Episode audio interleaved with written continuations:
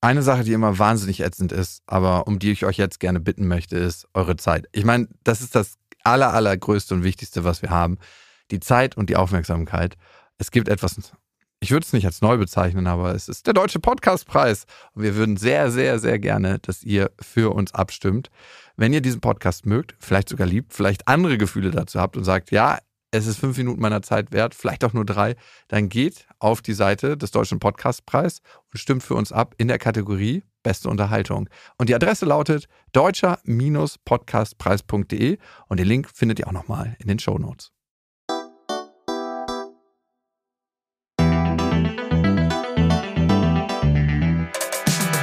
Beste Freundinnen, der ultra-ehrliche Männer-Podcast. Ohne fühlt sich's einfach besser an. Wenn wir Freunde wären, dann würdest du so einen Scheiß überhaupt nicht machen. Du machst uns alles kaputt, das Spiel. Ich kann mich auch unglaublich gut mit ihr unterhalten, aber sie bräuchte, sie bräuchte ihren Psychotherapeuten damit da, dabei. Äh, echt lügen, wirklich.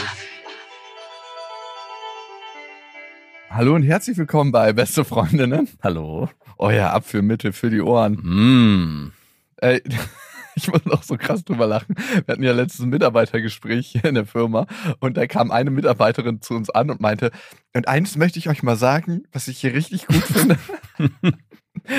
ich wurde hier noch nie komisch sexuell belästigt. Von euch. Von euch. Okay. Fordere uns nicht heraus. Ich war eher so, äh, Moment mal, ist das nicht, sollte das nicht der Standard sein? Wir dachten so, woher kommt denn das? ja, wir dachten wirklich so, ey, das muss doch eigentlich selbstverständlich sein. Ja. Und sie hat vorher bei einem Na, anderen Unternehmen gearbeitet. sagen wir so. Und anscheinend ist es häufiger, Das ist nicht das erste Mal, dass wir das hören. Dass wir das nicht tun. Nee, das ist, nee, das haben wir zum ersten Mal so konkret gehört, aber dass es anscheinend woanders anders ist. Und ich frage mich jedes Mal so, hä? Wie? Warum? Weshalb? Also, wie, vor allem, wie entsteht sowas? Ist es dann wirklich so klischeebehaftet, dass man nach dem Feierabend sagt, du bleibst noch mal kurz eine halbe Stunde oder wie läuft sowas ab? Oder ist es so zwischen den Zeilen, dass mal die Hand irgendwie auf dem Schoß ein paar Sekunden Also es länger sind sitzt? Kommentare, die fallen. Ja, okay, das ist offensichtlich. Ganz, ganz klar. Es sind Übergriffigkeiten, dass ein Chef ankommt oder eine Chefin ja auch manchmal. So von hinten so, ah, du wirkst heute so in, Ja, nee, unentspannt. Zum Beispiel, wenn du jemanden über die Schulter guckst und jemandem was erklärst, die Hand auf den Arm legen oder auf die Schulter. Ein bisschen zu lange liegen lassen. Überhaupt drauflegen. Okay. Machst du das bei Mitarbeiterinnen? Nein, ich, Aber bei so einem Meeting Hand auf den Schenkel ist okay, Innenseite. mhm. Erzähl einfach weiter, lass dich nicht stören. Fokus, Fokus. Ich teste dich hier nur. Beim Kunden wird hier noch viel Schlimmeres widerfahren. Oh, Was, so eine Kunden haben wir zum Glück nicht. Überhaupt nicht. Ey, crazy. Obwohl, obwohl man weiß es nicht, ne? Ich will ja nie. Doch, wir haben so. Willst du jetzt für jeden deine Hand ins Feuer halten? Nein. Na also. Aber wir haben auch ziemlich viele weibliche Kundinnen und da kommt es statistisch gesehen viel seltener vor. Es gibt bald eine MeToo-Debatte andersrum. Pass mal auf. Dann Okay, sitzen, gut, ich bin drauf gespannt. sitzen wir hier und, und sagen, Hey, was anderes. Ich habe letztens, weil ich mir eine neue Klangschale gekauft habe. ah ja, ist die Sucht immer noch nicht vorbei. Nee, Meinst, ich bin immer noch voll meinst drauf. du, ich habe mich das wirklich gefragt, meinst du, es gibt den Punkt, ich kenne es ja selber, man kauft so Sachen und hat sich so begeistert dafür und will dann noch was haben und noch was Mhm. haben. Meinst du, es kommt irgendwann der Punkt, dass du mit diesen zehn Klangschalen oder wie viel es dann auch immer sein mögen, bei dir in der Wohnung sitzt und denkst so, was habe ich mir dabei eigentlich gedacht? Und dann so eine Wut auf dich und auf diese Klangschalen kriegst und, Und die dann nur noch, und die, zerdeppert? nee, nicht zerdepperst, weil das, so viel traue ich dir dann doch nicht zu, dass du dann in der Wut diese Bisschen. Impulskontrolle habe aber noch. die dann viel zu billig einfach wieder schnell verkaufst, um sie einfach schnell loszuwerden. damit sie aus meinen Augen sind. Ja. Meinst Nee. du, nein? Okay. Ich benutze die ja relativ häufig. Nicht nur für mich, sondern Wie viel auch. hast du denn mittlerweile? Hm, ja, fast 10, 9. Nein, wirklich. Ja. Was ist der Unterschied zwischen, also kannst du, hat jeder einen Namen? Nein, aber jeder macht einen anderen Ton Mhm. und das ist sehr, sehr entspannt. Aber die machen doch alle nur. mm. Ja, okay. Für dich ist es anscheinend nicht. Nee, mal ganz im Gegenteil, du hast ja letztes Mal hier im Büro eine angemacht. Auch ziemlich aufdringlich. Du warst hier in dem Studio, hattest einen Call, kamst raus, haust einmal gegen diese Klangschale und lässt die dann in diesem Ton vibrieren. Und ich saß dann, dachte mir nur so, kann ich die wieder ausmachen? Wollte sie anfassen und auszumachen. Ich habe schon die Hand gesehen, wie sie zuschlägt und mir die Hand, fass die nicht an. Ist nicht passiert, aber du meintest nicht anfassen und hast sie dann selber, du hast von unten nach oben so gestrichen. Scheinbar muss man das so machen. Man darf sie anscheinend nicht oben einfach anfassen, um Die können auszumachen. zerbrechen. Also, Wenn man ich- sie oben anfasst, kann sie zerbrechen. naja, ich weiß ja, wie du mit Sachen umgehst. ne? Du bist ja ein richtiger, liederlicher Typ, der einfach so Sachen in die Ecke donnert und überhaupt nicht auf Sachen Wert legt. Wenn man in dein Auto mal reinguckt, dann denkt man, was ist hier los? Ne? Das sieht ja aus wie eine kleine Müllhalde. Gut, dass du sagst, ich habe heute Morgen meinen Sohn mit meinem Schrottauto in die Kita gebracht und mein Sohn kam aus dem Haus und wollte eigentlich zu dem anderen Auto laufen. Und ich meinte, nee, nee, wir fahren mit dem anderen Auto. Und er meinte, ach, mit dem Schrottauto. Ich so, hey, wieso nennst du das Schrottauto? Und er meinte, Papa, guck mal doch auf die Tür, die ist total zerbeult. Ja, okay, vielleicht die eine Seite. Und dann sind wir eingestiegen und er meinte, und guck mal, hier drin ist so total dreckig und müllig. Ich so, jetzt hör bitte auf, so schlimm ist es nicht. Ja, es ist ein Schrottauto und du legst halt nicht so viel Wert auf die Sachen, deswegen darfst du die auch nicht anfassen. By the way, gehört auch in beste Vaterfreunde, aber meine Tochter fragt mich zu Hause, ob sie Sachen in den Wäschekorb tun darf. Und ich habe ihr heute Morgen dann gesagt, du bist hier genauso zu Hause wie ich und du brauchst wegen solchen Sachen nicht fragen. Wieso fragt sie denn? Und das war auch so mein Ding dann, warum fragt sie so eine Sachen? Vielleicht denkt sie, dass ich so penibel bin, also dass wir in so einer Art Museum wohnen, dass sie alles erfragen muss, bevor sie es machen darf. Also vielleicht denkt sie das ja. Nur vielleicht. Also mir geht es so, wenn ich in dieses Haus reinkomme, Haus, wenn ich in die Wohnung reinkomme, habe ich sofort das Gefühl. Nichts anfassen. Ich glaube, mein Puls steigt gleich mal um 20 Schläge die Minute mehr, weil ich denke, ich darf nichts eigentlich. So ein bisschen. Ja, gut, aber du nimmst halt auch neue Stühle, die wirklich teuer waren und dotzt die einfach gegeneinander, wo ich denke so, Alter. Naja, dotzen. Ich habe den Stuhl nach hinten gezogen und habe den anderen damit berührt und es hat nee, einen kleinen nee, Klang nee. gegeben. Nee, nee, nee, nee. Also es sind ja noch, aber du erinnerst mich an einen Kumpel von mir, dessen Mutter, die war genauso drauf. Vielleicht triggert mich das deswegen auch so. Und die hatte so ein, Polo, also auch wirklich kein besonderes Auto, aber es war ihrs und es war neu. Und da durfte nicht gegessen werden, nicht getrunken werden. Es wurde vorher immer. Aber gekifft hat sie nicht gesagt. Das, hat nicht das hat er nicht bekommen. Das wurde danach zum Kifferauto. Sie hat vorher mal penibel die Füße kontrolliert, ob die auch wirklich sauber Was? waren. Ja. Und ich bin da immer eingestiegen und habe mich extrem unwohl gefühlt. Und mir war das ein, ist es heute auch immer noch extrem wichtig, auch wenn ich mit anderen Kindern unterwegs bin, wo die dann so Ängste entwickeln. Darf ich das? Meine ja, ist doch kein Problem, bitte. Weil ich finde, also ich gebe ja zu, ich gehe liederlich mit Sachen um. Wirklich liederlich. Und bin unordentlich. Aber auf der anderen Seite führt es auch dazu, dass jetzt keiner. Nichts bei dir mehr gut aussieht. Nein, das stimmt überhaupt nicht. Aber dass keiner Doch. Sorgen. Nein, das stimmt nicht. Aber naja, das, wenn deine Frau nicht dafür sorgen würde, würde alles bei dir zu Hause scheiße aussehen. Naja, so stimmt's auch nicht. Mein Sauberkeitsgefühl fängt später an, aber es beginnt auch irgendwann. So ja, natürlich. Nicht. Bei jedem Menschen beginnt das irgendwann. Ja. Spätestens, wenn sie sich bei einer TV-Sendung anmelden, um ihren Messi-Haushalt ausräumen zu lassen. Auf jeden Fall, was ich extrem angenehm finde, ist, und so geht's mir auch bei anderen, wenn da nicht so ein Wert drauf gelegt wird. Also ich will jetzt nicht, dass jemand die Schuhe im Haus anbehält, aber keine Ahnung, wenn man da jetzt irgendwie nicht auf alles penibel achten muss, sondern wenn man sich eigentlich so fühlen kann wie zu Hause und nicht überkandidelt. Und deine Tochter, die fragt, ob sie die Wäsche in den Wäschekorb packen darf, ist es auch ein ganz spezieller Wäschekorb, handgeflochten aus irgendwelchen Bambus in. Der ist tatsächlich handgeflochten. Ja, natürlich ist der handgeflochten. Aber Erst Den gab es wahrscheinlich im Kombipaket mit einer Klangschale dazu. Ja, genau, gab es im Kombipaket mit einer Klangschale ja, wie geht man damit um, ne? Wenn jemand unterschiedliche Bedürfnisse hat, auch in einer Partnerschaft oder wenn du in einer WG wohnst, wie gehst du damit um, wenn du unterschiedliche Bedürfnisse nach Sauberkeit hast? Hattest du das denn mal mit einer Freundin oder einer Affäre, die bei dir in der Wohnung war, wo du das Gefühl hast, ey, die ist auch allein deswegen schon ein Ausschlusskriterium, weil sie sich nicht so verhält, wie du das gerne hättest bei den Sachen? Nee, ich meine, du bist ja bestimmt nicht so wie zu mir am Anfang. Naja, bei dir ist mir scheißegal. Genau, aber wenn, so also erstes Beispiel, man kommt rein in diese Wohnung und hat vielleicht noch seine Schuhe an und tritt auf diesen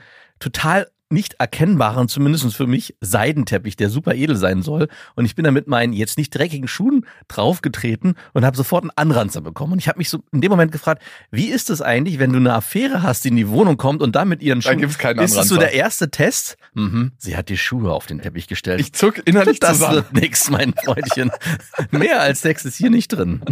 Du bist schon mal kein Beziehungsmaterial. Hast du überall so Fallen aufgestellt? Den ja. Teppich, dann oben die Stühle, die Klangschalen ja. müssen auch entsprechend gewürdigt werden. Wenn die nicht gewürdigt werden, ist auch schon vorbei. Ja, genau. Nee, tatsächlich bei dir zucke ich natürlich am meisten zusammen, aber weil auch deine liederliche Art dazu kommt, die alles einfärbt.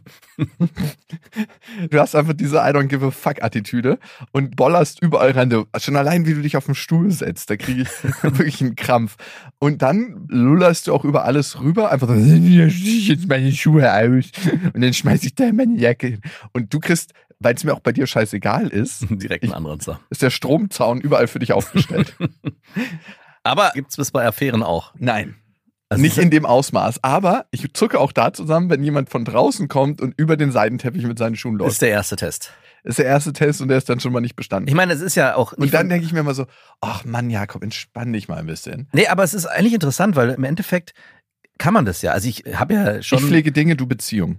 Nee, darum geht's mir nicht, aber du hast ja für dich ein Level oder ein Bedürfnis daran, diese Sachen entsprechend sauber zu behandeln. Und das haben ja auch andere. Und das heißt, wenn du jemanden kennenlernst, der von Anfang an auch erkennt, Moment, hier ist ein Teppich, hier trete ich mit meinen dreckigen Schuhen nicht drauf und das auch für sich in seiner Art und Weise so handhabt, ist es ja auf jeden Fall schon mal für dich ein Anreiz, mit der vielleicht ja, die, oder eher als Beziehungsmaterial. Also würde ich schon behaupten, es gibt, jeder hat ja so seine Triggerpunkte.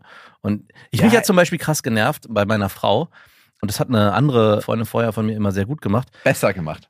Besser gemacht. Sie hat's besser gemacht. Und es ist auch heute manchmal so ein Thema. Ich mag das zum Beispiel total gerne, wenn man ohne viel zu sagen und nur mit Körperhaltung und Gestiken Die dem, im Blowy gibt. nein, dem anderen signalisieren kann oder der andere lesen kann, was man von ihm will. Also das kann so Kleinigkeiten sein. Ich drehe meinen Körper ganz leicht am Auto, um zu signalisieren, hier, ich will, dass du hier einsteigst oder willst du vielleicht hier einsteigen. Das sind so ganz kleine Ey, das Mini-Gesten. finde ich auch total genial, wenn Frauen einfach mit ganz kleinen Körpersignalen steuerbarer sind. Es geht nicht ums Steuerbar, es geht ja auch in die andere Richtung. Ich mag es auch genau umgekehrt, wenn man, weiß ich, dass eine ganz kleine Berührung dazu führen kann, ah, okay, sie möchte, dass ich mich nach da bewege oder so wie ein Tanz. Den Es ist wie so ein kleiner Tanz, der ganz niedrigschwellig gelesen wird. Und im Prinzip ist der Teppich auch eine Art von Tanz. In dem Moment, wo sie erkennt, oh Moment, ich muss meine Schuhe hier vorher ausziehen, ohne dass du das kommunizierst, passiert was, glaube ich. Ja, also ich kenne das, so wenn man zum Beispiel die Hände voll hat, dass es für jemanden selbstverständlich ist, zu sagen, hey, kann ich dir was abnehmen? Genau. So, das sind so ganz kleine Gesten. Das hast du mit deiner Frau nicht? Auf der Ebene? Da auf der Ebene schon, aber es gibt so ein ganz klassisches Beispiel, wir bewegen uns in der Küche irgendwie. Und ich drehe mich irgendwie zur Schublade zum Beispiel. Und es ist offensichtlich klar, wenn sie Dass du mitbekommt, die ich Schublade will die. Schublade aufmachen und sie bewegt sich nicht. Das ist andersrum genauso. Aber das wird Ja, das so, ist ja auch was anderes. Es ist völlig was anderes. Aber das sind so Momente, wo ich denke, hey, das ist so eine Art sprachloses, ja, wie so ein sprachloser Tanz, eine Ist sprachlose. ja nicht, ist Körpersprache, es ist Sprache, aber die kann sie nicht lesen. Doch, die kann sie schon lesen. Aber sie hat keinen Bock zur Seite zu gehen. Ich weiß es nicht. Frag sie doch direkt mal. Habe ich schon mal thematisiert. Es ist dann. Ich, auf der anderen Seite. Was, hat ich, sie da gesagt? Ich weiß es nicht mehr schon länger her. Wahrscheinlich hat sie sowas gesagt wie, hey, ich mache hier gerade mein eigenes Ding, ich gehe doch nicht weg, nur weil du herkommst. Und das ist das Ah. nächste Thema. Ich frage mich nämlich bei der Freundin, die ich hatte, ob die so sehr im Außen war und so wenig bei sich, dass sie eigentlich all das so gemacht hat, wie ich das wollte. Nichts gegen überangepasste Frauen. Überangepasst ist das Wort, genau, was ich gesucht Nichts gegen überangepasste Frauen. Ey, da lebt sich vieles leichter, das kann ich dir sagen. Habe. Ja, aber vieles auch. Äh, Was so zum Beispiel? also bei der war es so, dass ich sehr schnell das Interesse verloren habe. Und leichter ist es dann nicht, wenn man merkt, ey, das ist nichts. Gut, die erzeugen jetzt keine Polarität, ne? ähm, das ist so ein kleiner Nachteil, aber am Ende ist immer alles so, wie du es möchtest. Ja, aber das ist Aber du hast ja keine Beziehungspartnerin dann, sondern Nee. nur eine Kopie von dir selbst, Genau. eine schlechte. Ja. Aber das Beispiel, was du aufgemacht hast, ne, mit diesem kleinen Tanz in der Küche, letztens hatte ich so, dass wir Kräuterbutter bei mir in der Küche gemacht haben, eine Freundin und ich, und dann sind wir danach aufs Dach und haben so ein kleines Feuer gemacht und haben so Brote gemacht auf dem Feuer und so.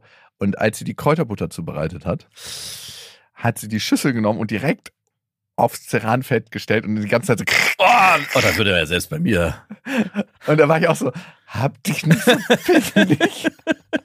Aber innerlich finde ich so die ganze Zeit.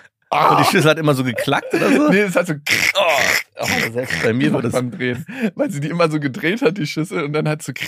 Nein. Oh. Und da dachte ich mir so, hm, sollte ich vielleicht noch was sagen oder ertrage ich jetzt einfach die nächsten 30 Sekunden?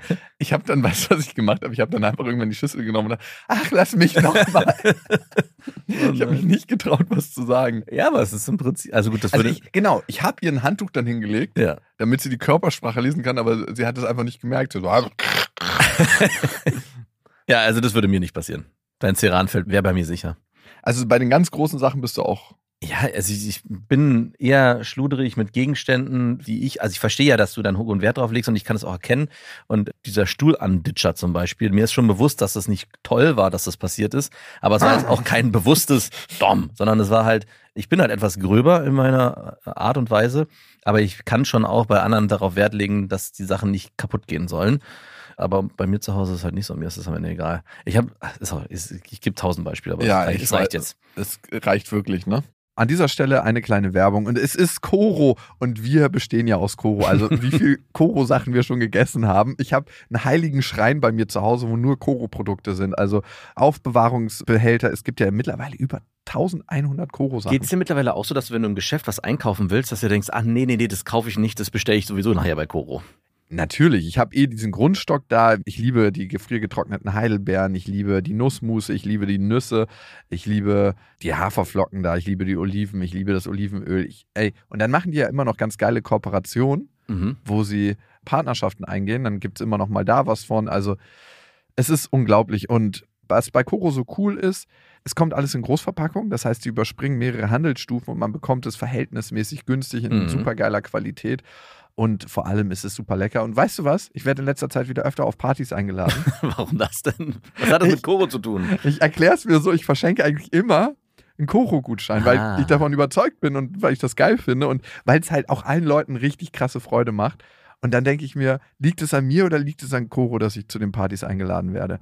Und Gutscheine könnt ihr auch bei Koro bestellen, aber nicht nur das, natürlich könnt ihr auch ganz normal bestellen. Und wenn ihr das machen wollt, haben wir da einen Rabattcode für euch, der lautet Beste Freundinnen und mit dem bekommt ihr 5% Rabatt auf das gesamte Sortiment bei Koro. Alle Infos dazu findet ihr auf korodrogerie.de und natürlich auch nochmal in unseren Shownotes. Wie ist denn das, wenn du einen Fehler machst? Ärgerst du dich dann lange über dich? Also wenn dir das jetzt passiert mit dem Stuhl Tots? ja, genau. Nein, wenn du einen richtigen Fehler machst, bist du jemand, der sich selber schnell verzeiht oder bist du jemand, der die ganze Zeit sich selber noch in den Arsch... Warum hast du das gemacht? Du tauge nichts. Nee, ich verzeih mir eigentlich super schnell, es sei denn, es ist was, was ein vehementer Fehler war. Mir fällt leider jetzt nichts ein. Ich, mir Äh. nagt's, es gibt was in mir, was in, ich hatte letztens eine Sache, an die ich mich aber nicht mehr erinnere, wo ich mich selber frage, warum mich das so zwei, drei Tage genervt hat. Aber wenn es mir einfällt, sage ich es ja nochmal. Aber na, also nein, also eigentlich vergebe ich mir sehr, sehr schnell. Ja, also auch wirklich so, dass du sagst, mhm, ey, kann jedem mal passieren, ist in Ordnung. Und was brauche ich gerade, damit es mir besser geht? Ja, so weit geht's meistens nicht. Aber diese Situation mit meiner Tochter, ich glaube, das hatte ich noch nicht erzählt, als meine Frau wutentbrannt in mein Büro kam und meinte, aber ich habe dir doch vor fünf Minuten gesagt, du musst sie jetzt abholen. Dann saß ich danach noch eine Stunde und habe überlegt, ey, wieso passiert mir das eigentlich ständig, dass so wichtige Informationen durchrauschen, die mir meine Frau mitteilt. Und auch gerade jetzt bei meinen Kindern, wie kann das eigentlich sein, dass ich fünf Minuten bevor ich sie abholen muss, nochmal informiert werde, dass ich jetzt losfahren muss und dann trotzdem auf Durchzug schalte und es dann vergesse?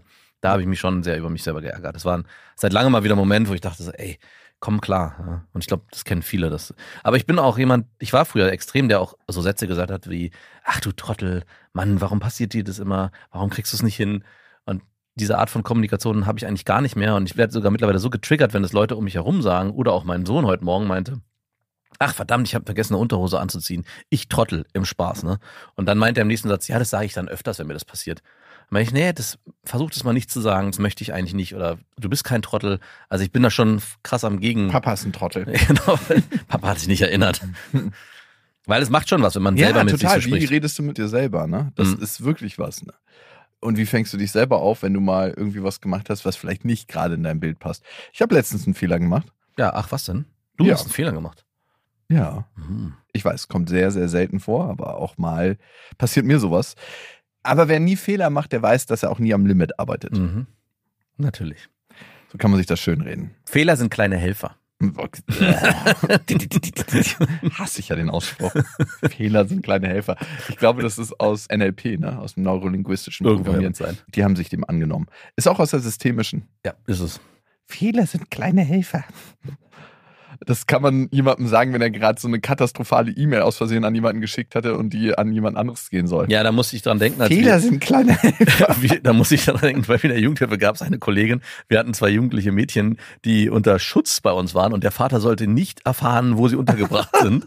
Und sie schickt eine E-Mail mit den Daten ans Jugendamt und an den Vater, wo sie extra noch die Daten geschwärzt hat, aber so schlecht, dass es durchgeschieden ist. Man musste nur einmal das Sonnenlicht halten. Und da kam auch eine Mail zurück vom Jugendamt, ähm, es ist etwas Unglückliches passiert. Der Vater weiß jetzt leider, wo die Mädchen wohnen. Wir müssen gucken, wie wir damit umgehen. Ich, und dann mussten wir da einen neuen Schlachtplan entwickeln. Und ich dachte, eigentlich ist es ein Kündigungsgrund, aber in der sozialen Arbeit sind auch Fehler kleine Helfer. Der Vater dann so mitten in der Nacht vor der Tür mit seinem Entführungsbus. Fehler sind kleine Helfer. Ja, und ich meine, was man dann leider sagen muss, im Endeffekt ist dadurch der Kontakt zu dem Vater forciert worden. Also wir mussten dann mit dem Vater in, in Interaktion treten. Und du wirst es nicht glauben, der Ja. wurde dann durch, dadurch besser. Also es war auch kein gewalttätiger Vater. Die Mädchen haben halt offensichtlich gesagt, sie möchten mit dem keinen Kontakt. Sie haben Angst vor dem Vater. Am Ende war die Angst unbegründet. Also es gab auch keine Weißt du ja nicht, oder? naja, doch, wir hatten mit dem Vater und den Mädels dann zusammen Gespräche und auch danach nochmal alleine mit den Mädchen. Und die haben dann nach und nach zugegeben, dass sie eigentlich mit dem keinen Kontakt mehr haben wollen und es von der Mutter halt extrem eingeprägt. Ah. Mhm. Und damit ist dann auf einmal danach die Beziehung zum Vater besser geworden. Fehler sind kleine Helfer. Das wäre nicht passiert, wenn dieser Fehler nicht passiert wäre. Ja, ich erlebe das auch manchmal selber, dass Fehler irgendwie Dinge so drehen, dass sie doch besser werden. Mhm. Aber ich weiß nicht, wie bei meinem letzten Fehler das besser werden soll. Ich habe mir mal wieder eine Klangschale gekauft. ich habe äh, so einen Bezahldienst genommen und habe in Spanien mir eine bestellt. Und er hat mir seinen Namen rübergeschickt und ich war so, ah, fuck it, machst du das jetzt irgendwie über den sicheren Weg oder über den unsicheren? Ab wie viel Euro nimmst du den unsicheren Weg und ab wie viel den sicheren? Da gibt's keine Geldbeschränkung. Doch, für mich gibt es eine Grenze. Das waren 900 Euro. ja, da wäre schon längst der sichere Weg. Nee, nee, bei mir war es so der unsichere Weg. Mhm. Und weißt du, was ich gemacht habe? Ah, nein? Ich habe den Namen eingegeben und dachte, ey, der ist so selten, es wurde mir nur einmal angezeigt Ja. und habe das an den versendet. Mhm. Und es kam später bei raus, dass das gar nicht sein Konto war. Also da freut sich jetzt irgendjemand über 900 Euro. Ich habe es mir versucht, so schön zu reden und gedacht, so, irgendjemand hat es jetzt gerade richtig nötig gebraucht, diese 900 Euro. Und für den ist es gerade so die Rettung in letzter Sekunde und er kann sein Leben irgendwie positiv verändern. Und in zehn Jahren kommt er zu dir mit seinen mehreren Millionen und er sagt, ich wollte dir nochmal danken. Die 900 Euro damals haben den Kickstart für dieses Unternehmen gegeben. Und da hältst du jetzt 9% dran. Das ist mehrere Milliarden wert. Ich habe dem Typen natürlich geschrieben, kam nie eine Antwort. Mhm. Würdest du zurückschreiben, wenn dir fälschlicherweise jemand 900 Euro überweist? Mm, ja. Ich auch. Ich Also wenn, wenn mir jemand schreibt, ja, wenn mir jemand einfach 900 Euro überweist und nichts kommt, ah, selbst dann würde ich wahrscheinlich schreiben und fragen. Bei vor der so, fünf Jahren noch nicht. Komischerweise ist es umso mehr es wird, umso eher, umso weniger. Also wenn jetzt zum Beispiel 100 Euro überwiesen hätte oder 50, hätte ich gesagt, fuck it. Ja. Aber wenn es mehr wird, hätte ich, genau, hatten wir letztes Mal auch, als ich, ich, ich habe, glaube ich, 20 Euro verloren und die Mhm. hat jemand aufgehoben und da hast du mich auch gefragt, hättest du das auch so gemacht? Und dann meinte ich, ja, bei 20 Euro wahrscheinlich schon, bei 5 Euro nicht mehr und bei 50 auf jeden Fall. Also umso höher der Betrag wird, umso eher würde ich der Person es geben. Wenn 5 Euro runterfallen, würde ich sagen, naja gut, scheiß drauf, eingesteckt, ciao. Vor fünf Jahren wäre deine Attitüde dann noch anders zu gewesen. Nee, vor fünf Jahren wäre es andersrum gewesen, genau. Vor fünf Jahren hätte ich eher die 50 Euro eingesteckt und die 5 Euro zurückgegeben. Also der hat sich auf jeden Fall nicht gemeldet. Und ich keine Chance. Nee, überhaupt gar keine Chance. Ich habe dann dem Finanzdienstleister geschrieben. Ja. Ich habe schon drei, vier E-Mails hingesendet, kam überhaupt gar keine Hast Antwort. mal angerufen. Ja, die Hotline geht nicht. Aber gut, ich red mir das schön und dachte mir, gute Erinnerung, Fehler sind kleine Helfer. Bist du dann auch so, was ich manchmal mache, wenn sowas passiert, wenn ich irgendwie so ein, ich bin ja so ein Sparfuchs und keine Ahnung, ich habe dann irgendwie ewig gebraucht, um das günstigste herauszufinden und dann so ein Preis-Leistungs-Ding gefunden, was ich dann kaufen will.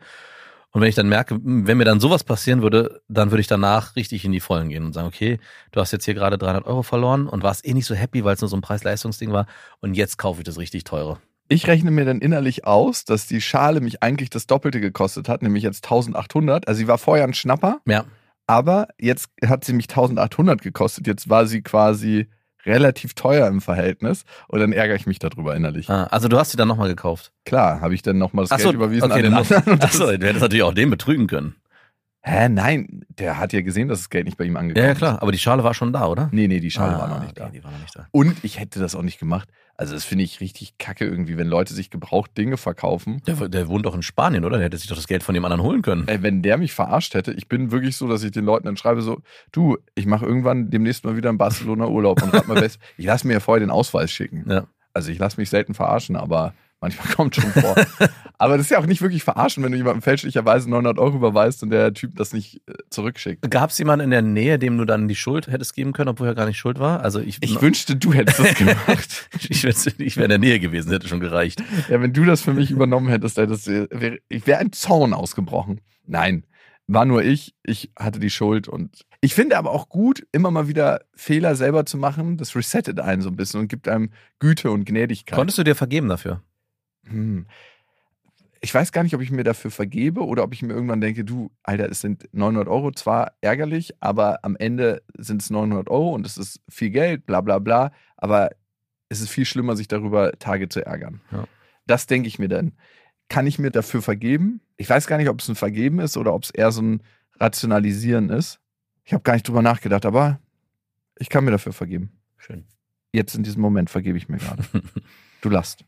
Die Frage ist, wenn es was Größeres ist, was Schlimmeres, was man macht, kann man sich dafür vergeben?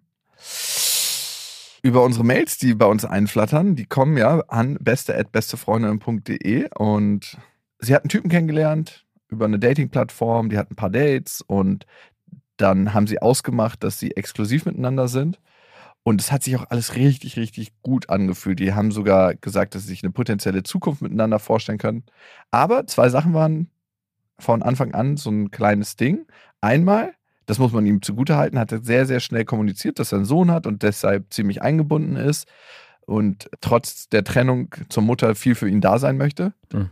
Trotzdem wir getrennt sind, möchte ich mich um meinen Sohn kümmern. Edelmann. Wow. Ein Edelmann. Ehrenmann. Du bist wirklich einer, dass man dich noch finden kann. Ganz toll. Und es war Winter, Frühling, das heißt minus 10 Grad draußen, wo auch immer die wohnen, dass im Frühling minus 10 Grad sind. Und da meinte sie, sie haben die ganze Zeit sich eigentlich drin getroffen. Das ging so ein paar Monate und dann schreibt sie, in den letzten Monaten hatte er immer mal wieder nur sehr spät abends Zeit oder war sehr busy, weshalb wir uns oftmals nur zum Schlafengehen gesehen haben. Gebimst wurde natürlich trotzdem. Seine Worte, wie er mich berührt hat, haben sich sehr, sehr echt angefühlt. Er hat mir sehr, sehr viel Sicherheit vermittelt, weshalb ich vieles einfach nicht genau hinterfragt habe.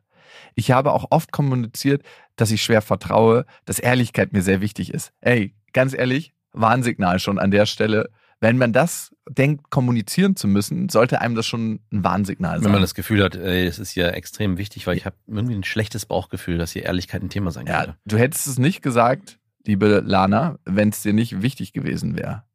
Also, oder wenn du nicht den Verdacht geschöpft hättest, dass da irgendwas im Busch ist. Er hat mir immer beteuert, dass ich ihm vertrauen kann und dass er es nicht missbrauchen wird.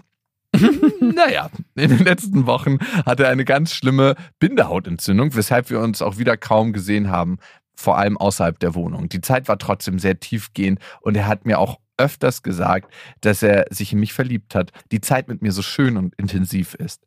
Er hat mich auch gefragt, ob ich mich wohl bei ihm fühle und hat sich sehr viele kleine Dinge gemerkt, die ich ihm erzählt habe. Oh, das ist immer ganz toll, wenn sich die Männer kleine Dinge merken. Mhm. Das kann man auch manipulativ einsetzen. Ach, du hast dazugehört? Hätte ich ja gar nicht gedacht, dass du das gemerkt hast. Ich habe mir das nicht ganz bewusst geschnappt, dieses kleine Ding, und jetzt nochmal hervorgehoben. Am besten als Mann immer so Mini-Details merken, die so richtig random sind. Wo, Mhm. ey, wenn er sich das gemerkt hat, dann hat er sich auch all die anderen Dinge gemerkt. Äh, wovon redest du? Zudem haben wir uns vier bis fünfmal die Woche gesehen. Vor kurzem habe ich dann auch seinen Sohn kennengelernt. Mhm. An einem Abend, nichts ahnt, habe ich einen Anruf von einem guten Freund bekommen, der gerade mit einer Freundin zusammensaß. So habe ich mitbekommen, dass der Gute jeder Frau die gleiche Geschichte auftischt. Er hat mit mehreren Frauen parallel Sex unverhütet und führt Beziehungen, die mehrere Jahre gehen. Als ich ein längeres Gespräch mit der Freundin meines Freundes hatte, kam raus, dass die Frauen Beziehungen von zwei bis drei Jahren mit ihm geführt haben. Ihr guter Freund hat eine Freundin, die mit dem Typen zusammen ist. Mhm. Sie wollten zusammenziehen, haben gemeinsam Möbel ausgesucht und haben Freunde sowie Eltern kennengelernt. What the fuck? Und die haben nie was gesagt. Ehrlichkeit ist mir wichtig in der Beziehung. Äh, fühlst du dich wohl? Ist die viel wichtigere Frage. Wie fühlst du dich denn gerade? ich habe mir eine Kleinigkeit gemerkt über dich. Er hat auch seinen Sohn in sein krankes Datingleben integriert. Er früh übt sich. Was heißt denn das? Er hat natürlich mich und die, a- naja, er hat den Sohn auch immer vorgestellt, den anderen. Ah, also richtig persönlich, nicht nur erzählt von ihm, sondern. Nee, nee, nee. Hm. Oh, ich konnte habe heute keinen gefunden, keinen Babysitter. Ist es für dich okay, wenn ich meinen Sohn mitbringe? Max, du erzählst nichts von der anderen Frau, äh, anderen Frauenpapa. Wir sind Komplizen. Ich will mal genauso werden wie du, Papa. Mach dir keine Sorgen. Der Wink. schlechte Einfluss färbt eh auf dich ab. Der Wingson. Wingson. Wingson. Er hat natürlich mich und die anderen Frauen kennengelernt und teilweise echt viel Zeit mit ihnen verbracht. Zudem wollte er sogar mit einer Affäre ein weiteres Kind. Die Mutter des Kindes war auch nicht seine Ex-Freundin, sondern seine feste Partnerin. Was? Ja, entweder manipuliert er sie genauso wie die anderen Frauen, oder sie weiß davon, oder sie macht die Augen zu und geht da einfach durch. Er hat übrigens seine Frau auch in der Schwangerschaft betrogen. Natürlich. Einfach krank. Diese Affäre, von der ich jetzt neulich gehört habe, ging zweieinhalb Jahre. Parallel noch eine andere Beziehung von zwei Jahren und eine von knapp einem Jahr. Ey, also wa- ich- was mich, ja. wie macht er das zeitlich? Das ist das ist eigentlich, das ist das einzig Wichtige an dieser Ja. Mail. Nicht, was er da alles macht, sondern Und dass das Wie auch, es dass macht. es ver- moralisch verwerflich ist. Das ja, interessiert das mich ist auch, ganz klar. äh, interessiert mich auch überhaupt nicht, sondern wie kriegt er das logistisch hin? Stell dir mal vor, der Ey, wär, wenn ne- so ein Typ bei uns sich Ja. bewerben würde, du hast den Job. ja, du hast den Scheiß. So Projektmanager, der Typ kann zaubern. Und manage nebenbei noch, wenn, das könnte man auch in die Bewerbung mit reinschreiben. Ich manage nicht nur Ich Teams, manage nicht nur meine. Frau und mein Kind, sondern führe parallel noch zwei weitere Affären, bandel noch mit einer dritten an und keiner weiß von keinem. By the way, möglich ist das nur, schreibt sie, da seine Familie wirklich wohlhabend ist und Ja. er so Geld und Zeit sich einteilen kann, wie er lustig ist. Mhm. Naja, das cool. ist also das äh, Geheimnis versteckt. Also er wird sich nie bei uns bewerben. Nein. Ey, es gibt ja immer noch Leute, die diesen Podcast hören und die Ironieklammer niemals kriegen, ne? Also wir kriegen ja immer wieder so erboste Mail von dann, hey, das geht nicht, das, das schätzt dir moralisch nicht richtig ein. Und ich denke mir immer so, what the fuck geht bei dir ab? Wie lange bist du schon dabei? Ja, noch wahrscheinlich noch nicht so lang. Na, naja, nee, nee, es gibt Leute, Ah, die sind schon. Ah, okay. schon länger dabei und dieser Unterschied zwischen Ironie und das ist ja auch so ein feiner Grad zwischen was meinen wir ernst. Ich Mhm. check's manchmal bei mir selber nicht. Meine große Schwester, die checkt das nach den Jahren, die wir schon zusammen sind, immer noch nicht manchmal, wann ich es ironisch meine und wann nicht. Ja, weil Vielleicht du. liegt's an mir. Ja, naja, ich kann dir sagen, warum, weil du manchmal auch bitterböse Kommentare machst, die auch voll ins Markt treffen, wo es einem schwierig fällt, da Ironie rauszulesen. Hey, ich meine das ist übrigens total ironisch, ja, aber im Endeffekt ist es dann die Wahrheit. Also manchmal habe ich das Gefühl, das ist auch keine Ironie in dem Moment, sondern ich du nutzt, das einfach du nutzt dann, genau, du nutzt dann schnell, holst dann schnell das Schild der Ironie raus. Hey, war doch nur ironisch gemeint, ich mein's doch gar nicht so. Und vielleicht die Hörermail geht auch in so eine Richtung. Ja, nee, aber es ist schon einfach, um das jetzt nochmal einzuordnen, crazy, was der Typ macht. Also, ich finde es verwerflich seinem Sohn gegenüber. Mhm. der Frau gegenüber, aber jetzt gibt es hier nochmal eine kleine Würze. Darum zurück in die Mail. Mhm. Wir Naja. tauchen wieder ein. Kurzfassung. Er hat mehrere Doppelleben geführt, seinen Sohn dafür genutzt und alle mit Chlamydien angesteckt. Nein. Alle er auf den Sohn? wusste- er wusste, dass er welche hat. Es gibt noch so viel mehr. Skrupellos einfach. Er hat es wirklich geschafft, allen Frauen das Gefühl zu geben, dass er es wirklich verdammt ernst meint. Er hat wohl seine Rolle über die Jahre perfektioniert. Als alles rausgekommen ist, hat er natürlich fast alles geleugnet oder eine mildere Lüge vorgespielt. Nun noch eine Frage. Soll ich den anderen Frauen Bescheid geben, bei denen ich vermute, dass sie auch von ihm so ausgenutzt werden? Ich meine, dieser Mann spielt mit Gefühlen und verbreitet Krankheiten ohne schlechtes Gewissen. Ich freue mich auf eure Antwort. Ja, warum nicht? Ja, wenn du es für richtig hältst. Also die, die Du Frage, zerstörst der glückliche Beziehung. ja, genau. Ich glaube, die Frage lässt sich ganz einfach beantworten. Hättest du gerne, dass jemand Bescheid sagt in so einem Moment? Genau, ich finde immer, das ist das Beste, um sich zu orientieren. Wie würde es dir gehen? Was würdest du dir wünschen? Und so sollte man auch mit seinen Mitmenschen umgehen. Ja, und ich- ey, wenn jemand einfach Geschlechtskrankheiten Ja. verbreitet, fucking, da, also, Dass er noch nicht erblindet ist, der Gute. aber zwei Partnerinnen sind von ihm erblindet. Darum merken sie das auch nicht, dass er sich nachts aus dem Haus schlich, schleicht. Ich sehe so schlecht. Was dir- ist los? Mach dir keine Sorgen, da kicken die Chlamydien gerade rein bei dir. Also es ist einfach kackend dreist, was der Typ macht. Was mich also erschüttert ist, wie er das mit seinem Sohn vereinbaren kann. Ja. Aber für ihn ist es ja das bestgewählte Leben wahrscheinlich, ne, was er da gerade führt. Er ist ja absolut in seinem Film drin. Er wird auch ein paar starke Hiebe abgekriegt haben während des Aufwachsens, was ihn nicht davon freispricht, heute die Verantwortung für sein Leben übernehmen zu müssen, finde ich. Also selbst wenn du eine krasse, drastische Kindheit hast, heißt das nicht, dass du ein Arschloch als Erwachsener sein kannst. Ja. Aber ich gehe mal davon Oder aus, musst sogar. Manche, glaube Ja. ich, rechtfertigen sich damit und sagen, ja, mir ging es so schlecht und ich kann heute nicht anders. genau. Das hat schon fast soziopathische Züge, was der Typ abzieht. Mhm. Also wirklich crazy. Und es kann sein, dass er dieses ganze Spiel mit den Frauen eigentlich nur anwendet und gar nicht fühlt. Also davon ist auszugehen. Und dementsprechend würde er wahrscheinlich auch gar nicht so ein Gefühl zu seinem Sohn haben und deswegen kann er das abziehen. Mhm. Und du hattest ja eigentlich nur eine Frage. Ja, definitiv. Wenn du gerne möchtest, dass so mit dir umgegangen wird, dann mach das auch. Und es geht darum, dass auch hier Geschlechtskrankheiten nicht weiter verbreitet werden. Und manchmal kann so ein Dämpfer von außen für einen selber ganz gut sein, um mal wieder klarzukommen. Ja, es ist natürlich mega fies, dass der einen Sohn hat, weil der wie so ein Schutzschild agiert. Jede Frau, die den wahrscheinlich kennengelernt hat, wird sagen, ey, der hat einen Sohn, der würde sowas niemals faken. Ich meine, das legitimiert einen ja so ein bisschen dazu auch zu sagen, das legitimiert einen nicht, aber man kann diese Lüge, mit der er lebt, viel, viel besser verkaufen, weil ja keine Frau wahrscheinlich ihm glauben würde, ah, so krass anlügen würde er mich niemals, er hat ja einen Sohn. Und das finde ich eigentlich das Krasse, dass er so krass auf diese dunkle Seite übergegangen ist und den Sohn im wahrsten Sinne des Wortes ja instrumentalisiert, um mit seiner Art auch anzukommen. Also das, ja, schon heftig. Macht es das Verhalten schlimmer?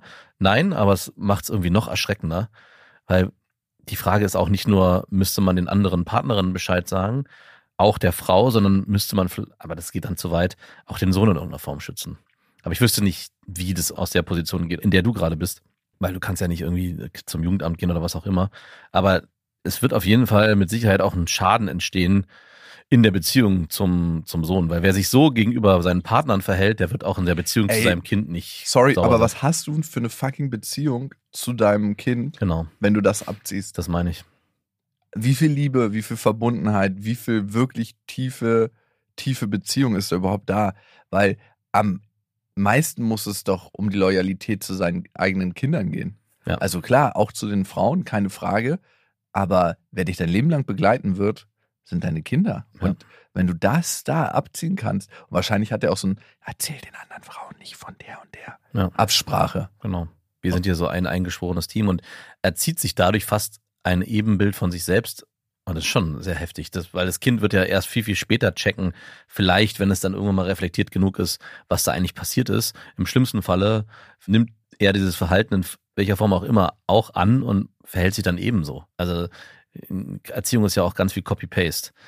Und in dem Fall, ja, Ja, und dann muss man auch sagen, ne? Wahrscheinlich checkt der Typ das dann noch nicht mal so Mhm. richtig, was da abläuft. das, das ist nämlich auch meine Befürchtung. also der wird da wenig Empathie für haben. Ja. Und wenig bis keine Empathie ist ein klassisches Merkmal von Sozio- und Psychopathen. Ja. Also äh, für mich hört sich das ganz stark danach an. Also bringt jetzt auch nichts, den irgendwie einen Psychopathietest machen zu lassen. Aber puh, das kann ein gefährlicher Dude sein. Ich habe letztens so einen kurzen Bericht gesehen, dass Psychopathen ganz, ganz früher, wo wir noch irgendwie in Höhlen gelebt haben, in so Kleingruppen auch notwendig gewesen sind für die Verteidigung dieser Kleingruppen, weil nur die in der Lage waren, bis ans Skrupellos. skrupellos zu sein. Also äh, in der Gruppe waren sie in, unter Kontrolle, weil man ja auch so eng zueinander ineinander gelebt hat, dass sie da in dieser Gruppe gar nicht so agieren konnten. Aber sobald es darum ging, den Stamm zu verteidigen oder ähm, sich gegenüber anderen, waren sie diejenigen, die als erstes die, die. Initiative ergriffen haben. Fand ich auf jeden Fall spannend, ob es stimmt, keine Ahnung. War auch nur so ein 10-Minuten-Bericht. Was mir dabei gekommen ist, was Sinn für diese Theorie ergeben würde, dass in unserer heutigen Zeit auch in Großstädten alle so anonym durch die Gegend laufen, dass es gar keine Kontrolle mehr gibt, eben für solche Personen im engeren Kreis. Also Ja. auch hier ist es ja offensichtlich erkennbar, dass er sich so verhalten kann, weil er eigentlich in allen Bereichen anonym unterwegs ist. Also dass man mehrere Frauen kennenlernen kann und die alle nicht voneinander wissen, hat ja auch mit unserer heutigen Zeit zu tun, dass wir gar nicht mehr in diesen engen Beziehungsgruppen leben, sondern jeder eigentlich so für sich hin dümpelt. Und das ist ja auch ein großes Thema auch von Großstädten, dass obwohl man so eng beieinander lebt, viele das Gefühl haben, ich bin irgendwie doch allein. Willst du jetzt hier wieder für das Dorfleben Nee, plädieren? da ist es ja, also da ist es jetzt auch nicht großartig anders. Da gibt's jetzt auch keine eingeschworene Gemeinschaft von. Spätestens auf dem Schützenfest lernen sich alle kennen. Mhm, Genau, da war ich letztens. Es gibt bei uns ein so ein riesen Schützenfest und ich habe mich gewundert, zur Walpurgisnacht und dachte so, ja, was ist das denn hier für eine krasse Dorfveranstaltung? Und meine Frau ist dann abends, das war gar nicht so voll, und dann ist sie abends da lang gefahren nochmal, als es irgendwie 23 Uhr war.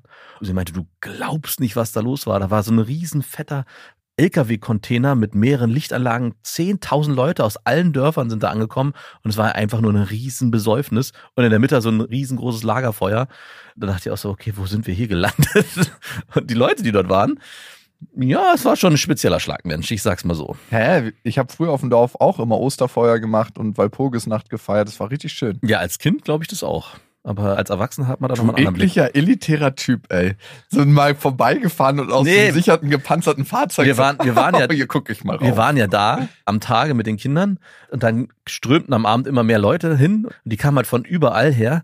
Und ich dachte, was passiert hier Ey, gerade? als Polizeikontrolle würde ich mir spätestens da die Hände reiben. Ja. Und als Feuerwehr, um die Leute von den Bäumen aufzusammeln, Mhm. natürlich, ne? Ey, das ist crazy. Okay, zurück zu unseren Hörerinnen-Mails. Lara, nochmal zurück zu dir. Vielen Dank, dass du uns geschrieben hast. Und vielleicht, und das war jetzt zwar nicht Thema, versuch auch milde mit dir umzugehen in der nächsten Zeit. Das kann immer mal passieren, auf so einen Typen reinzufallen. Ich meine, der hat einfach krass abgefuckt gelogen. Und du, wer sind wir als Mensch, wenn wir Menschen nicht mehr glauben würden? Weil wenn wir nicht mehr glauben und wenn wir nicht mehr vertrauen, dann können wir auch keine Beziehung mehr führen. Mhm. Also lasst dir das Ding nicht von dem kaputt machen, in Menschen zu vertrauen, weil es gibt viel, viel mehr gute Beispiele, also mehr Menschen, in die wir vertrauen können. Und, was ich auch wichtig finde, Ja, aber da kurz, ich, ich verstehe äh, deinen Punkt absolut und ich bin auch voll dafür, dass man natürlich weiterhin an sich halten muss, auch anderen Menschen zu vertrauen. Aber bei gerade so einem harten, manipulativen Menschen fragt man sich selber, und ich glaube, so geht's auch Lara, was ist mit meinem Gefühl zu anderen Menschen? Warum habe ich das nicht früher erkannt? Und ich glaube, wir hatten auch mal die ähnliche Situation, wo wir uns gefragt haben, hey, wieso haben wir das nicht schon früher erkannt, dass diese Person so ist, wie sie ist? weil sie verdammt gut manipulieren konnte. Exakt. Und man fängt dann trotzdem an, also geht's mir, sich selber zu hinterfragen, hab, sind meine Antennen falsch? Warum erkenne ich das nicht? Warum habe ich es nicht früher erkannt? Und fängt dann an, sich selber dran zu zweifeln. Aber man darf diesen Fehler nicht machen.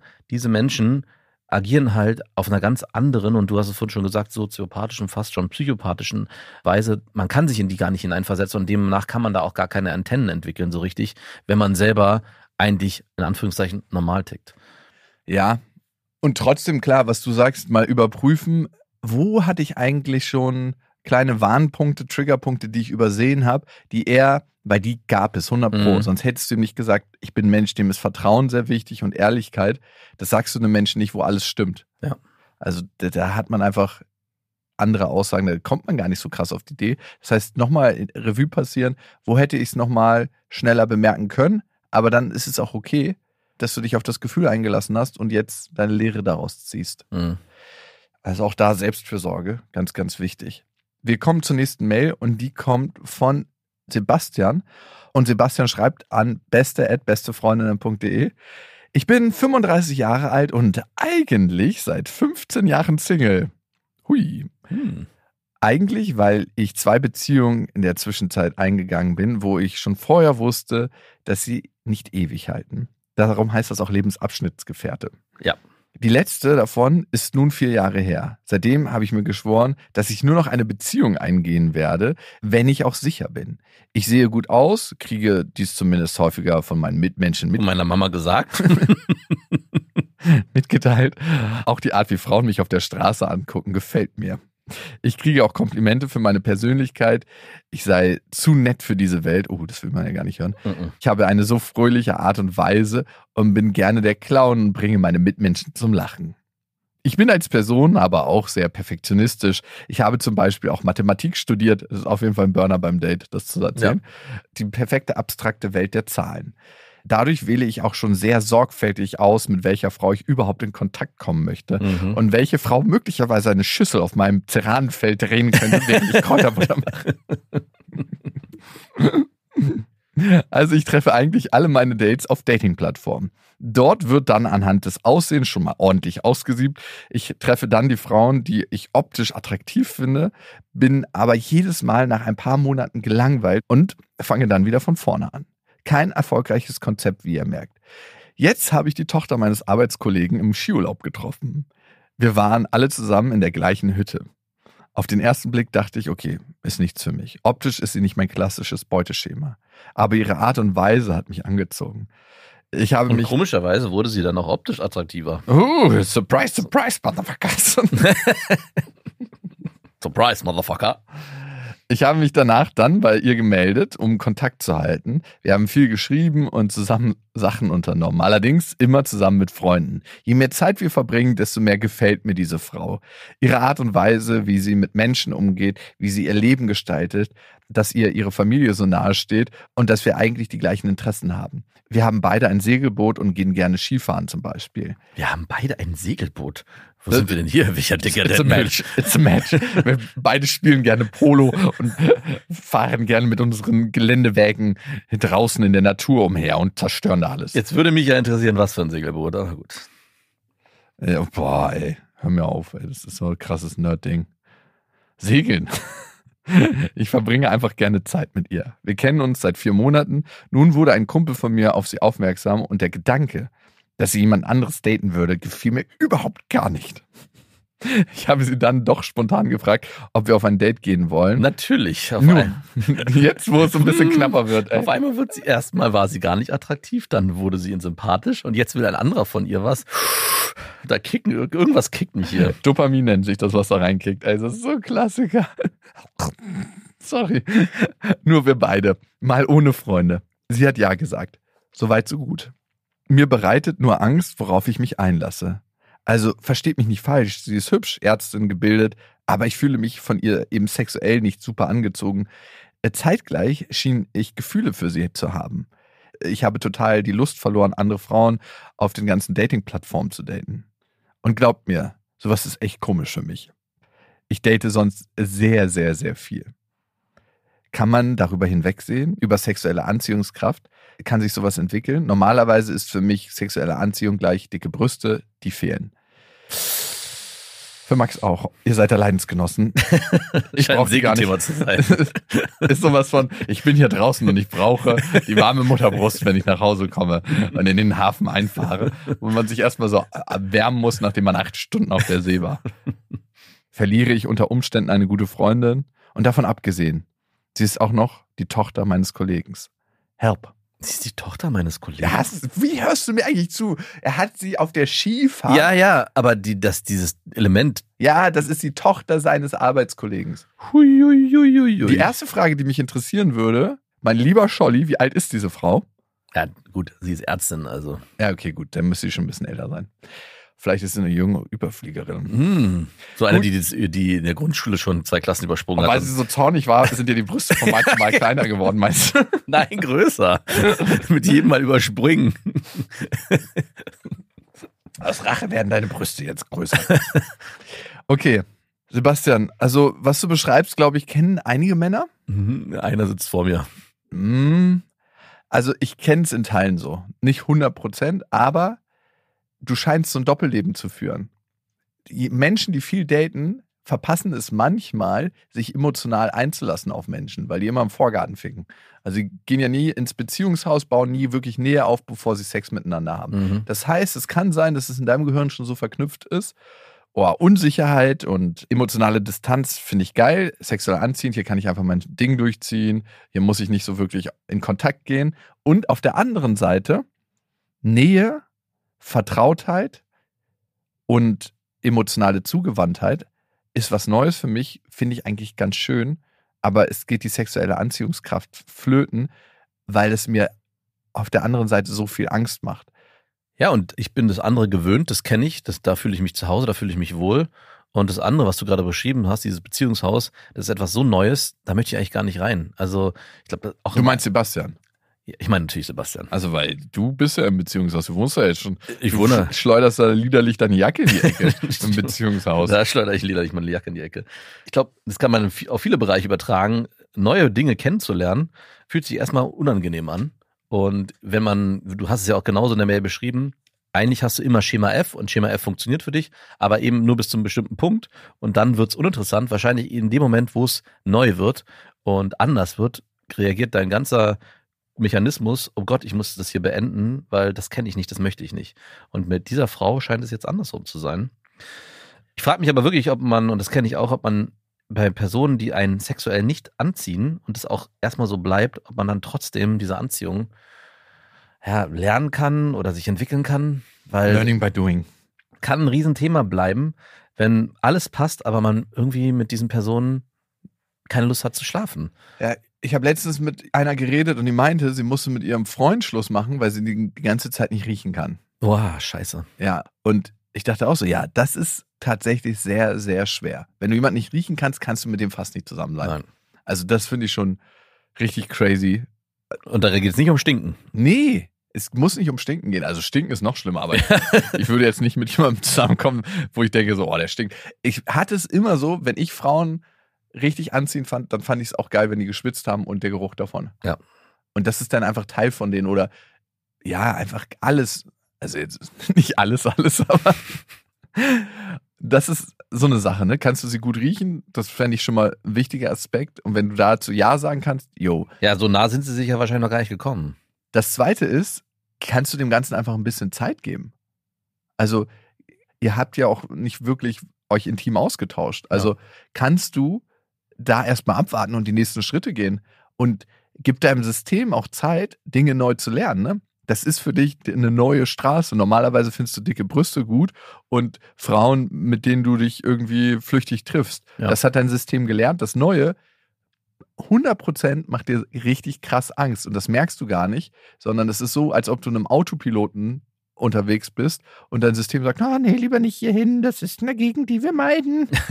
und da gilt es dann, das Bewusstsein einzuschalten und zu sagen, nee, da fahre ich jetzt mal hin und gucke, welche Leute da eine Feuertonne angezündet haben. Und das kann sein, dass die Ärztin da an der Feuertonne steht und du merkst, die macht mir eigentlich richtig Angst. Die macht ein Feuer vor meinem Beziehungshaus, in das ich niemals reingehen wollte. Ja.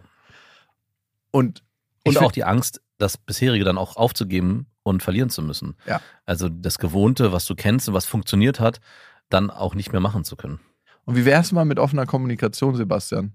Also wie wär's mal, wenn du ihr das sagst? Hey, ich merke, ich finde dich als Mensch total spannend. Ich weiß gar nicht, was noch. Ich kann das gar nicht jetzt so sagen, aber ich merke, ich mag dich als Mensch. Und da ist was, was ich ganz besonders finde an dir. Und wäre es okay, wenn wir uns kennenlernen? Ja. Untenrum und ich mal deine Schublade aufziehen kann, aber du stehst gerade noch davor. Ja, und ein bisschen hast, kommt ja auch die Frage auf, oder kam die Frage ja auf, verliere ich hier eine Freundin? Und ich finde die Frage immer so irrelevant, weil am Ende, klar, Männerfreundschaften Bezie- sind. Hör mir auf mit so einem Scheiß wie Männer-Frauen-Freundschaft. Ja, ja, das, du also glaubst doch da eh nicht dran. Ich glaube da eh nicht dran, aber ich glaub da dran. du glaubst da dran. Aber Männer-Frauen-Freundschaften funktionieren auch danach noch, wenn es wirklich welche waren, bin Ja, ich der Meinung. Gerade Also, dann funktionieren sie besser. vielleicht sogar das. Und, nee, 100 Prozent, weil dann ist alles geklärt. Dann ist einmal das Feld gerodet und man kann zusammen neue Sachen anpflanzen. und wenn ihr jetzt, wenn du jetzt sagst, okay, um die Freundschaft zu schützen, fange ich mit ihr nichts an.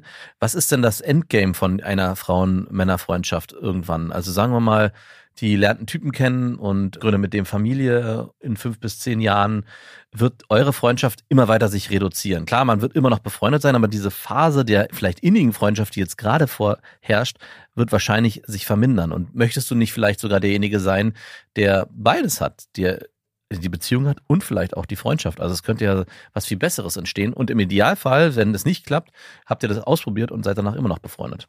ja, und ich meine, so, wenn du jetzt sagst, ach nee, ich gehe das Risiko nicht ein, wirst du niemals wissen, wie es gewesen wäre. Und wofür ist das Leben eigentlich da? Ne? Wir alle verbringen hier so 30.000 Tage Mhm. und eine Frau ein paar mehr Tage, aber wofür ist das Leben da? Ne? Also was haben wir zu verlieren, wenn wir alle am Ende sterben? Und ich finde, eigentlich ist das Leben wie so eine Art Spielfeld, wo wir uns ausprobieren können und einfach mal neue Richtungen eingehen. Und Ah, Das ist so einfach gesagt, aber ich, jeder kennt, glaube ich, das Gefühl, wie schwer es ist, dann trotzdem was zu ja, aber du brauchst einen Anker, wo du sagst, ja, ich mache es aber fucking trotzdem. Ich habe Angst und ich mache es trotzdem. Mhm. Weil darum geht's ja. Das ist ja eigentlich den neuen Weg gehen. Ja. Was erwartest du, was sich in deinem Leben verändern soll, wenn du immer das Gleiche machst und dann erwartest du, dass was anderes dabei rauskommt? Come on. Ich finde den logischen Fehler. Darum, Sebastian, es wartet hier die Chance auf dich, mal etwas wirklich komplett anders zu machen Mhm. und herauszufinden, warum Frauen, für die du Gef- Gefühle hast, warum du die nicht geil findest. Ja. Da wird irgendwo eine Lösung für dich sein, irgendwo was zu lernen, irgendwas sehr, sehr Wertvolles. Da bin ich mir sicher. Den Weg kannst du nur alleine gehen, auch wenn das die Tochter von deinem Kollegen ist, auch wenn da vielleicht Gefühle sind, die du gerade unangenehm findest. Viel Spaß dabei. Liebe Leute, schön, dass ihr uns auf dieser gedanklichen Reise begleitet. Es war auch auf der Tour mega geil, viele von euch zu treffen und ins persönliche Gespräch zu gehen und einfach festzustellen, wie viel Zeit wir in Gedanken miteinander verbringen. Ja, jede Tour ist am Ende für mich anstrengend gewesen. Also, dass ich danach auch sage, es war super schön, aber puh, es war auch anstrengend. Wie Sex mit deiner Frau? Vielleicht. Und diesmal bin ich von dieser Tour zurückgekommen und dachte, hey, ich habe mehr Energie als vorher. Es war. Äh, Herzlich willkommen in der Welt der Extrovertierten. Das hatte ich auch kurz gedacht, aber genau das war es nicht. Es hat sich nämlich erstaunlicherweise sehr introvertiert angefühlt, also sehr geschlossen. Und das Erlebnis auf der Bühne war auch gar nicht so sehr in Szene gesetzt, sondern es war wirklich eher ein Gefühl von, hey, wir sitzen hier alle gemeinsam und machen, wirklich, machen wirklich gemeinsam einen Podcast mit dem Publikum und die sind eigentlich mit, nur mit dabei. Also es ist, hat sich angefühlt wie hier, nur ein bisschen größer. Nur mit 800 Leuten um uns herum. Ja. Es war wirklich crazy und vielen Dank auch für eure äh, ganzen Event-Bewertungen an der Stelle. Da Ähm, dürfen auch noch ein paar mehr kommen. Ja, hat. äh, das ist halt immer so das Ding, ne? dass Leute öfter schreiben, wenn sie irgendwie Kritik für eine Sache haben, als wenn sie was gut finden. Mhm. Und das ist so eine Mindset-Frage. Für mich ist auch immer ganz oft super und gut, selbstverständlich. Und wenn mir was nicht gefällt im Hotel oder so, dann Vielleicht können wir das umdenken. Wenn euch die Tour gut gefallen hat, hinterlasst gerne eine gute Bewertung. Wir sind euch sehr dankbar. Wir freuen uns natürlich, euch alle auf der nächsten Tour zu sehen oder hier in der nächsten Folge zu hören.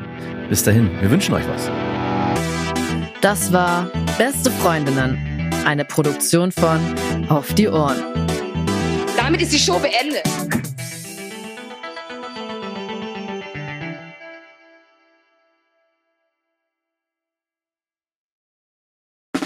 Der 7-One Audio Podcast-Tipp.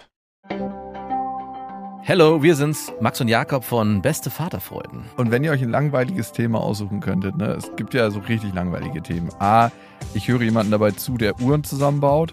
Ich höre jemanden dabei zu, wie er Karten spielt. Oder ich höre jemandem dabei zu, wie er über seine Kinder redet. Letzteres sind wir bei Beste Vaterfreunden, aber es gibt doch viel mehr zu entdecken. Und wir kriegen immer wieder die Nachricht, dass uns erstaunlich viele Leute hören, die gar keine Kinder haben. Warum müsst ihr selber rausfinden? In Beste Vaterfreuden. Jeden Dienstag überall, wo es Podcasts gibt.